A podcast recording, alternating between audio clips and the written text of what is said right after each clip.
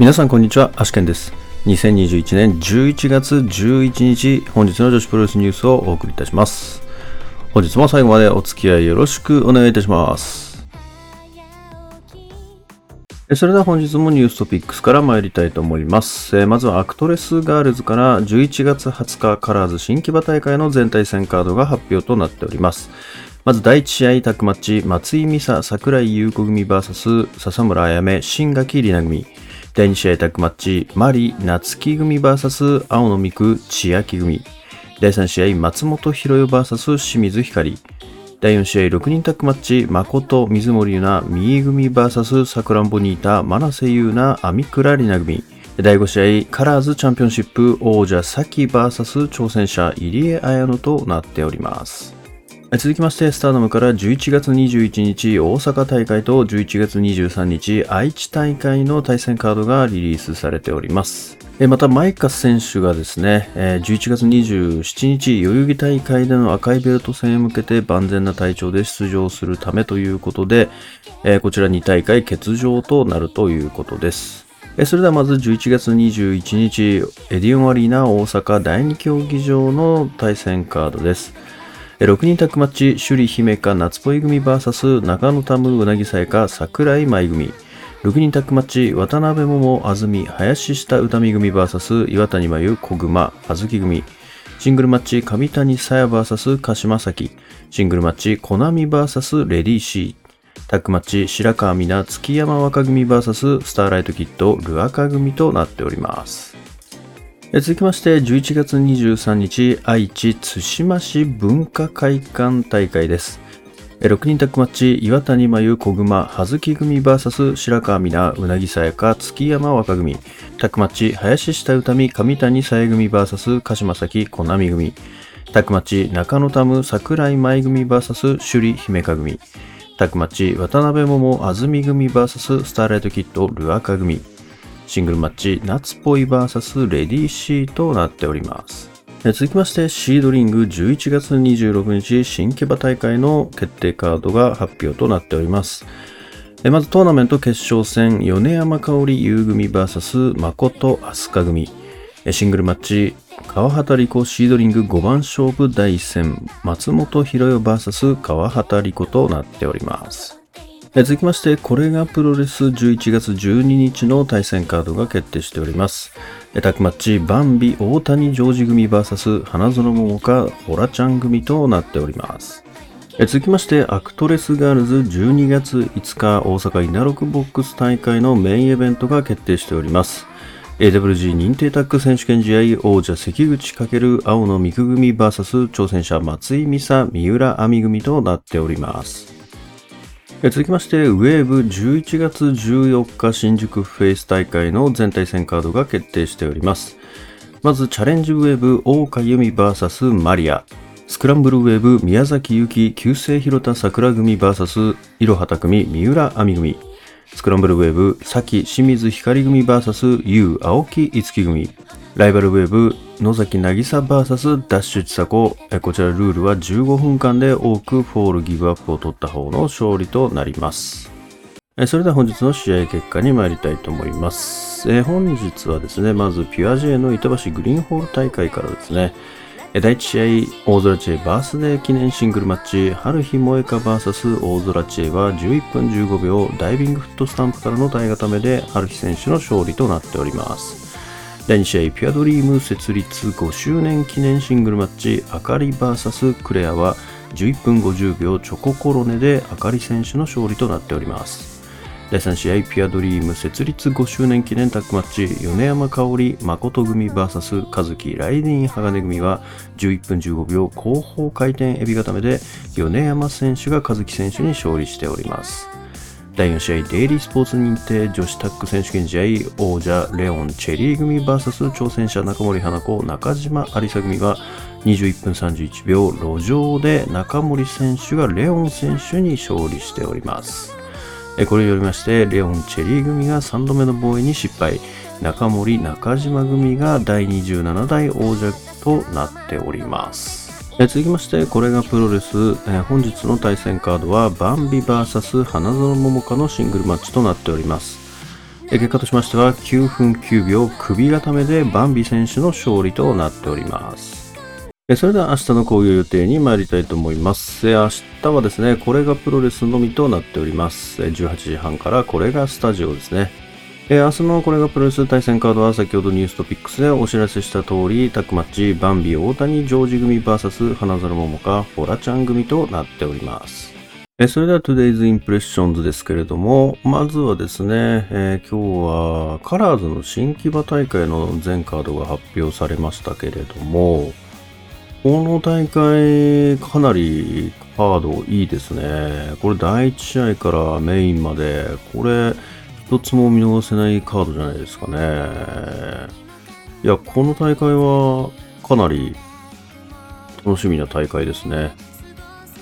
この第1試合からね、いきなりもう引退を控えました。もう3日後に控えた新垣里奈選手が、登場ということで、笹村彩芽選手と組んでですね、え松井美沙選手と櫻井優子選手と、え戦うということで、えどうやらこの4人はみんな同期みたいですね。まあ、最後にね、新垣選手の、まあ、最後に、まあ、同期で戦いましょうということだと思いますけどね。で、第2試合の方では、えー、今度、千秋選手ですね、がデビューするということでですね、えー、千秋選手もアクトリングからですかね。なんか続々とね、アクトリングの方から、えー、まあ本体の方にというか、えー、実際のプロレスの方にですね、えー、流れてきてるというところで、まあ本当にね、あのアクトリングのレベル自体がもうそもそも高いので、まあ本当にいつ流れてもというか、あまあ本当そのままシフトしちゃっても全然問題ないようなね、レベルだと思いますからね。いや、もうどんどんね、続々とデビューしていいんじゃないかと思いますよね。まあそうするとやっぱり層もだんだん厚くなってきますしね。やっぱりその中で切磋琢磨して、えー、成長をこうね促進するような働きも出てくると思いますからね。今年、こうなると、一番デビューした人が多くなりそうですね、アクトレスガールズが全団体の中で。なんかそんな感じしますよね。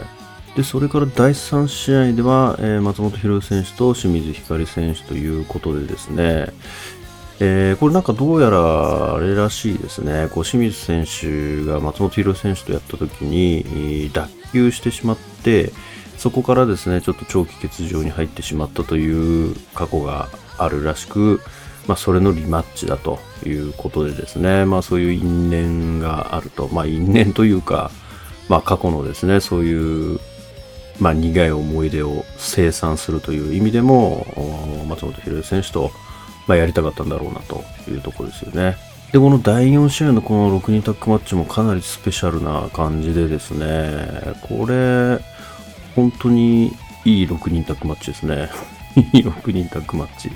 そうですね。やっぱ水森選手とね、やっぱ真瀬選手が、まあこれ今回はま体格ですけどもね、まあ組んでよし、戦ってよしというね、二人だと思いますし、まあここにまた網倉選手も絡んでるというね、ところで、まあ本当網倉選手はですね、まあ今年から来年にかけてブレイクしそうな選手ですよね。で、まあその中に、えー、まあベテランとも言える誠選手と、まあ、さくらんぼニータ選手も入り、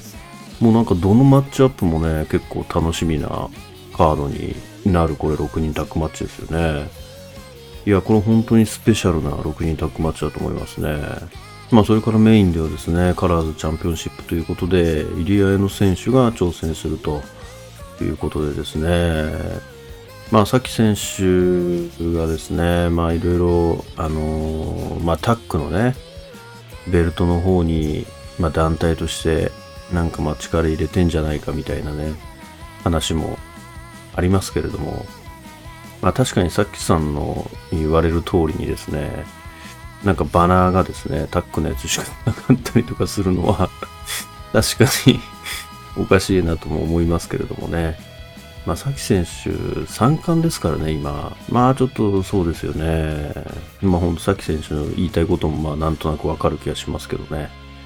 まあ、それからカラーズチャンピオンシップはいつも、あの、ルールがね、えー、まあ、変則的というか、まあ、双方ルール出し合って、えー多数決で、え決まるわけですけれども、まだこれはですね、えーまあ、どんなルールになるかまだ決まってないと思いますけれどもね。入江選手はこれ初のタイトルマッチですかね。まあ、おそらくそうだと思いますけれども、まあ、最近本当入江選手もですね、いろんなところで見るようになってきましたし、まあ、今度グレートとかにも出ますしね、本当最近はこういろんな選手が、アクトレスが、いろんな選手がですね、他団体の方に参戦するようになってきて、まあ本当に団体としても、すごくこう底上げできるチャンスだし、多分ここ数年でなんか一番伸びそうな団体ですよね。なんかそんな気がしますね。ちょっとこの大会はかなり見逃せない大会になりそうですね。ちょっとペーパービューがあればこれは見たい感じですね。えっと、それからスターダムの方で、え11月21日と23日ですか、対戦カード発表になりましたけれども、さらっとですね、これ、コナミ選手が 復帰するということですよね。これ入ってるということは。まあちょっとてっきりですね、えー代々木で復帰するものだと思いましたけれども、そうじゃなかったんですね。まあ確かにね、いきなりね、復帰戦が、首里戦はちょっと厳しいですからね、ちょっとね、えーまあ病み上がりなのでね、少し、まあ準備運動じゃないですけれども、ちょっと何試合か間挟んでからやりたかったところですからね、まあちょうどいいんじゃないでしょうかね。まあ本当今度こそですね、本当にちゃんと復帰できるといいですけどね。まあ、ただ代わりにマイカ選手がですね、えーやっぱりあの2大会だけだとちょっと、まあ、治りきらなかったんでしょうかね。えーまたこの2大会も欠場ということで、えーおそらくそうなると次は代々木になるんでしょうかね。あ、違うか。タッグリーグまではやるのかな？タッグリーグまでやって、この2大会欠場して代々木ということになるんでしょうかね。それから本日行われましたデイリースポーツ認定女子タッグ選手権の方ですね。こちら、えータイトル移動してますね。いや、中森花子、中島りさ組、まあ、昨日ですね、シードリングのタッグトーナメントの方でですね、まあ、米山選手にですね、ちょっといっぱい食わされてしまいましたけれども、まあ、これでですね、まあ、ベルトを取りましたので、まあ、まだですね、こう、組み続ける理由ができてしまったなというところですよね。まあでも昨日の試合終わった後も中島選手なんかはまあちょっとね、もともとこう嫌々な感じありましたけれども、まあどうせだったらね、えーまあ Beyond the Sea のタッグのベルトをまあ取るところまで、えーまあ一緒にやりたいみたいなことも言ってましたからね。まあこのえーデイリースポーツ認定女子タッグをですね、引っ提げて12月29で、えーまあタッグ、まあ王者組なのか挑戦者なのかわからないですけれども、まあその試合終わった後に、えーまあダブルタイトルとかかけて、まあやっても面白いのかなって感じしますよね。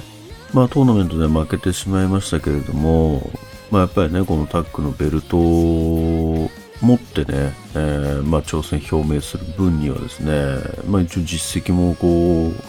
あるわけですから、まあそれで納得はさせられるでしょうしね。まあダブルタイトルにすればなおさらだと思うんですよね。それもなかなか面白そうですね。えそれから、これレオン選手が今回負けてしまいましたけれども、どうやらですね、え無差別級のタイトルマッチ、レオン選手とチェリー選手の間で争われることが決まったっぽいですね。まあでも、あれですよね、この第3試合にこう米山選手と誠選手がいるっていうのもまたですね、